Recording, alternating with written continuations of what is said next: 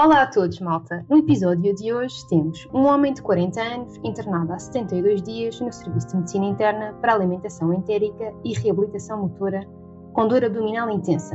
E vamos perguntar-te qual dos seguintes é o próximo passo mais adequado. Olá e sejam muito bem-vindos ao podcast 96 Segundos. Somos um podcast de educação médica português em que resolvemos casos clínicos em tempo real. Hoje temos um caso, escrito, um caso clínico escrito por mim, André, e pela Joana, e vai ser respondido pelo João Nuno.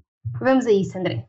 Então, um homem de 40 anos com antecedentes de síndrome do intestino curto por complicações associadas à doença de Crohn, diagnosticada aos 16 anos de idade, está internado há 72 dias no Serviço de Medicina Interna para alimentação entérica e reabilitação motora.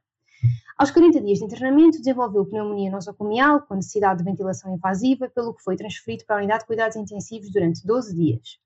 Foi depois retransferido após esse período para o Serviço de Medicina Interna. Aos 60 dias de internamento, iniciou nutrição parentérica. Aos 72 dias de internamento, encontra-se ainda sob nutrição parentérica, já melhorado o quadro respiratório e sem necessidade de aporte suplementar de oxigênio, iniciando nesta altura quadro de dor abdominal intensa no hipocôndrio direito com irradiação à escápula direita e vômitos. A avaliação dos sinais vitais revela pressão arterial de 121-64 mm de mercúrio, frequência cardíaca de 94 batimentos por minuto, frequência respiratória de 16 ciclos por minuto e temperatura timpânica de 38,2 graus Celsius. À observação, vemos um doente muito emagrecido, desconfortável, mucosas descoradas, hidratadas, anictéricas, abdômen móvel com movimentos respiratórios, um, ruídos hidroaéreos presentes. Apresenta uma interrupção súbita da inspiração a quando da palpação profunda do hipocôndrio direito. A avaliação analítica revela hemoglobina de 9,8 gramas por decilitro, leucócitos de 14.500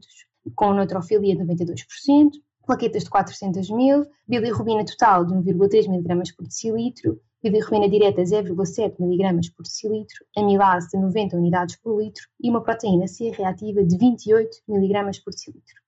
Foi ainda realizada uma ecografia abdominal superior que revelou vesícula biliar distendida de paredes espessadas e presença de líquido pericolicístico.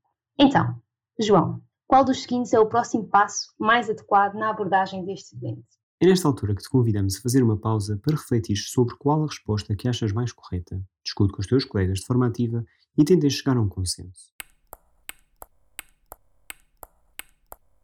Olá Joana, olá André, olá a todos os nossos ouvintes. Uh, obrigado por, por me colocarem esta pergunta, muito interessante. Uh, Parece-me que é claro que este doente tem uma colcistite, uh, tem clínica para isso, tem uma dor no hipocondrio direito, tem um sinal de Murphy positivo, tem leucocitose, Uh, e tem esta ecografia abdominal que confirma a suspeita com a estratificação das paredes e a presença de líquido pericolcítico. Uh, portanto, a abordagem parece-me que aqui vai passar por uma abordagem uh, local desta vesícula biliar que está inflamada. Parece-me que a causa desta vesícula pode eventualmente passar por esta nutrição parentérica que faz colestase porque como a pessoa não está a ter via oral, não há estímulo para a vesícula biliar se contrair uh, e, e, e, expulsar os seus conteúdos para o intestino.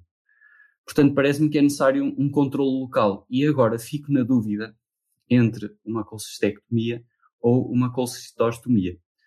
Um, colcistostomia seria uma medida de controle local uh, rápida para doentes críticos, um, e a colcistectomia seria uma medida definitiva se o doente tiver condições de ir para o bloco já.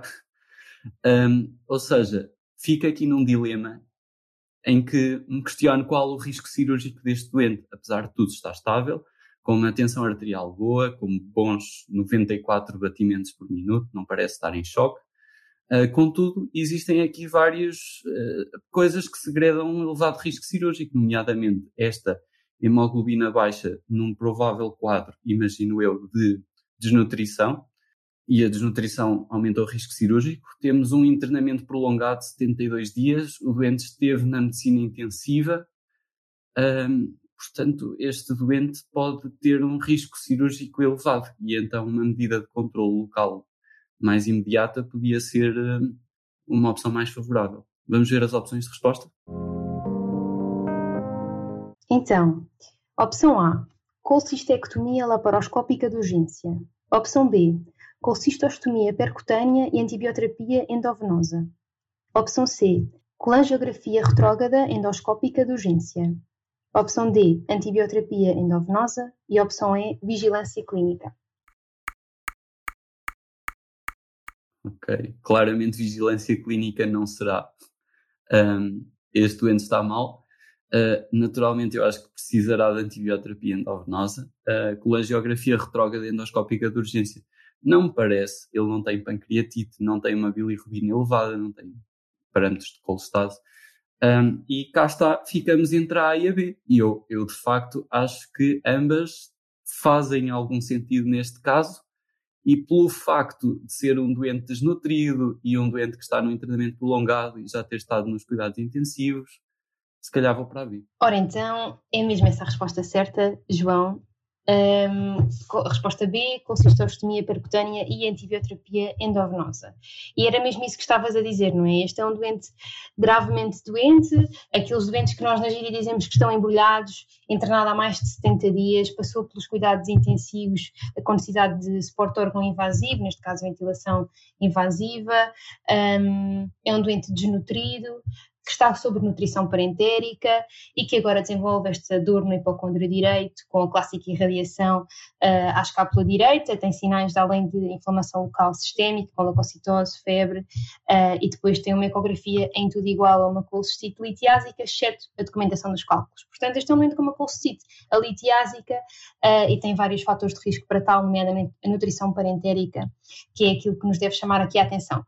A colestite litiásica é um quadro que, apesar de ser muito raro, constitui apenas 10% dos casos totais de colestite, é importante porque uh, pelos doentes em que se desenvolve... 10% não é muito raro, Joana, atenção, 10% ainda é pronto, frequente. Se nós uh, ouvimos casos que pensamos em cavalos e quando eu vejo um, um doente com uma dor no hipocôndrio direito Uh, com febre, leucocitose e uma colcite espessada com líquido pericolcítico na ecografia, nós pensamos maioritariamente em litíase vesicular.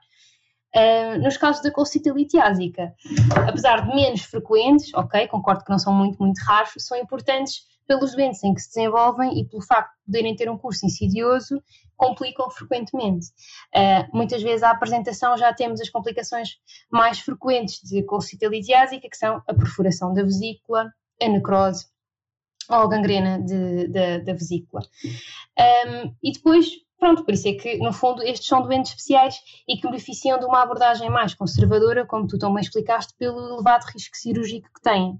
Não são doentes que nós queiramos submeter a uma anestesia geral, a não ser, lá está, que tenham complicações à apresentação. Então, como bem explicaste, neste doente, como na maioria dos doentes, vamos querer uma abordagem conservadora de descompressão da via biliar, e isso é a colcistostomia uh, combinada com antibioterapia endovenosa de largo espectro, até porque este é um doente que está internado há muito tempo, há muito tempo portanto temos que pensar em infecções associadas aos cuidados de saúde. A exceção dos doentes que têm indicação para colcistectomia eh, imediata, e são, isso seria a opção A, são os doentes que têm complicação à apresentação, e por isso vamos, ter, vamos querer tirar a vesícula uh, com rapidez, uh, e, são, e é a gangrena, lá está a perfuração ou a necrose da vesícula, ou os doentes que nós submetemos a um tratamento conservador com descompressão da via biliar por colcistostomia mais eh, eh, antibioterapia endovenosa, e eles ao final de dois dias, 48 horas, não estão a melhorar. Então é para ir para o bloco, arriscar e tirar aquela vesícula. Portanto, sistematizando, uh, na colcistite alitiásica, o primeiro passo é geralmente a colcistostomia, exceto se tiver essas uh, contraindicações ou complicações que tu disseste, que foram gangrena, necrose e, um, e perfuração. Nesses casos, avança-se logo para a colcistectomia e a ausência de resposta ao fim de 48 horas, foi o que tu disseste. Não são contraindicações, são indicações para colcistectomia imediata, só corrigindo aqui um bocadinho.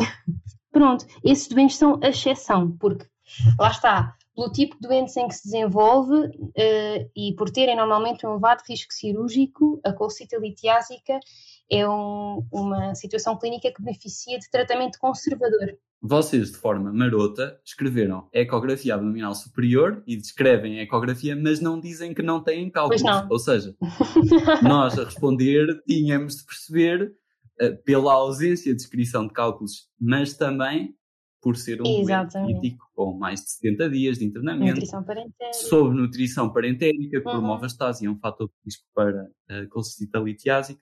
sentíamos de conjugar aqui as várias pistas para conseguir chegar a esse diagnóstico. É mesmo isso. Como disseste também muito bem, uh, não é um, um, doente para vigiar de todo. Uh, é, é, importante saber reconhecer estes doentes, porque apesar de pouco frequentes, são aqueles que nós não podemos deixar escapar. Uh, e não é para vigiar porque, de forma muitas vezes insidiosa, porque estes são doentes que estão, estão muito doentes e se calhar não nos vão ser capazes sequer de dar história, uh, nós temos que saber reconhecer. Temos que muitas vezes, e, e isso nós lemos em bastante. Reconhecer a gravidade. Exatamente. Muitas vezes vai ser uma leucocitose de novo, com um ligeiro desconforto que pode até não ser típico, e nós temos que pensar. É preciso pensar para diagnosticar, neste caso. E não deixar escapar, porque rapidamente vai complicar. E assim, em suma, acabamos agora com o nosso objetivo educacional da pergunta que num doente gravemente doente que desenvolve um quadro clínico em tudo semelhante a uma colestite aguda, mas sem documentação de litíase vesicular, não se esqueçam de pensar numa colestite litiásica. Obrigado por nos terem ouvido e dizer para não se esquecerem de visitar o site Med Apprentice, onde podem encontrar uma explicação mais detalhada deste caso clínico, assim como todos os outros casos que já temos vindo até agora a apresentar. E obrigado e resto boa semana. Adeus, malta. Bom estudo. Bom estudo, malta.